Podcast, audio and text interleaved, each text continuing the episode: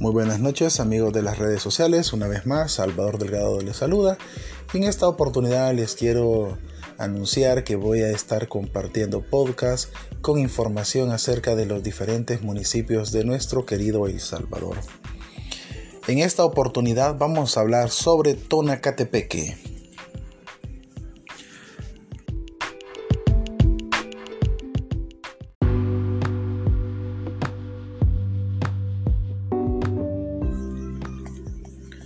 Bien, acerca de los orígenes y la etimología del municipio Tonacatepeque, puedo compartirles que es una, es una población de origen prehispánica cuyo significado en lengua náhuatl significa localidad ubérrima o cerro muy fértil, pues proviene de la palabra Tonacati, que significa ubérrimo, muy fértil, y Tepec, es decir, cerro, montaña, localidad.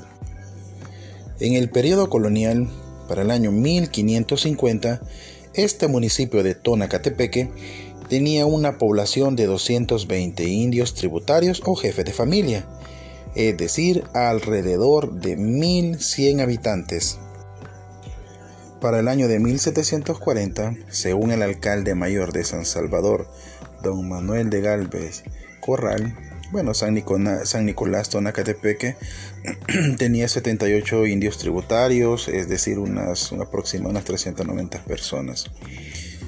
Y 104 mulatos que vivían en ese pueblo y, y en su valle.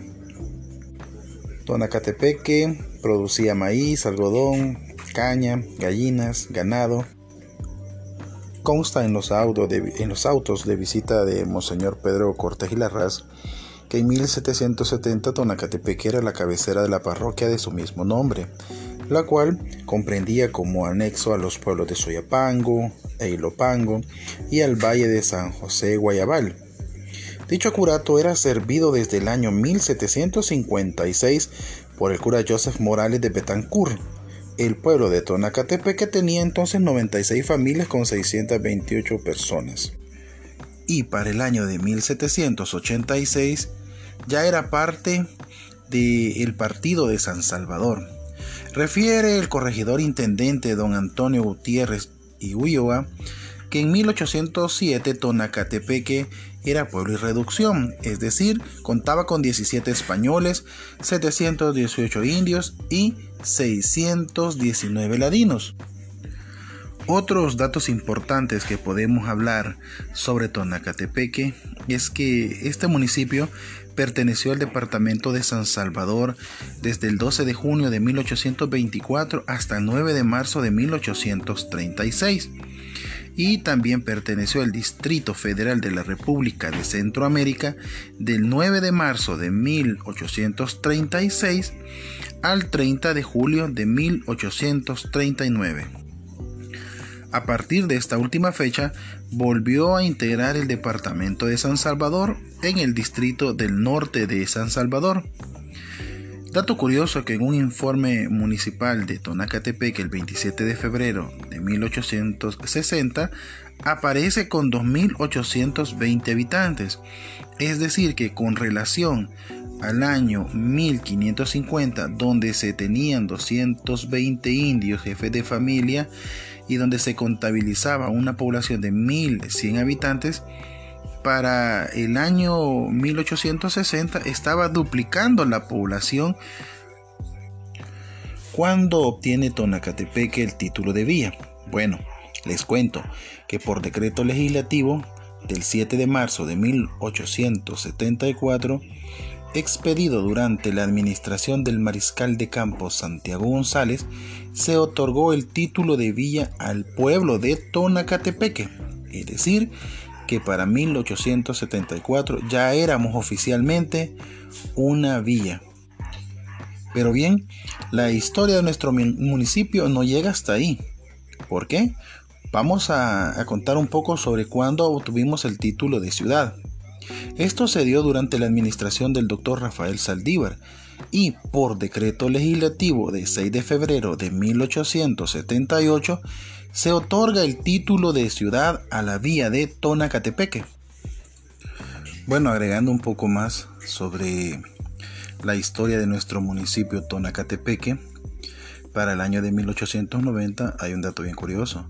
Nosotros reportábamos 5.368 habitantes y llama poderosamente la atención que un geógrafo, eh, don, don Guillermo Dawson, escribe algo al respecto.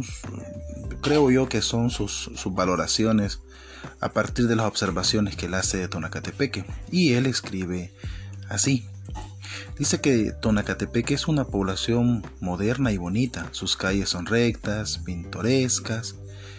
Y dice que tiene un hermoso templo dedicado a San Nicolás Obispo, donde se celebra anualmente una romería instituida en 1792 por el cura don Mariano Villacorta, a la que en palabras de él y en datos de él concurrían un promedio de 7.000 peregrinos de toda la República.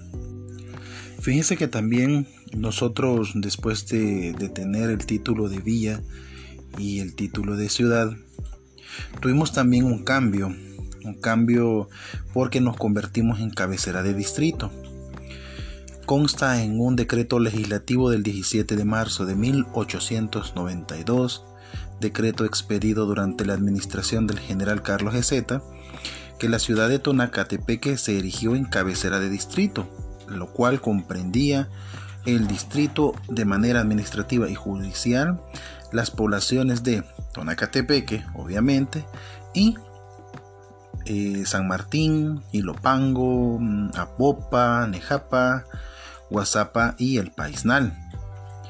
Pero para el 28 de abril de 1899 se segregó del distrito de Tonacatepeque la población de Ilopango y a esta se le incorporó en el de San Salvador.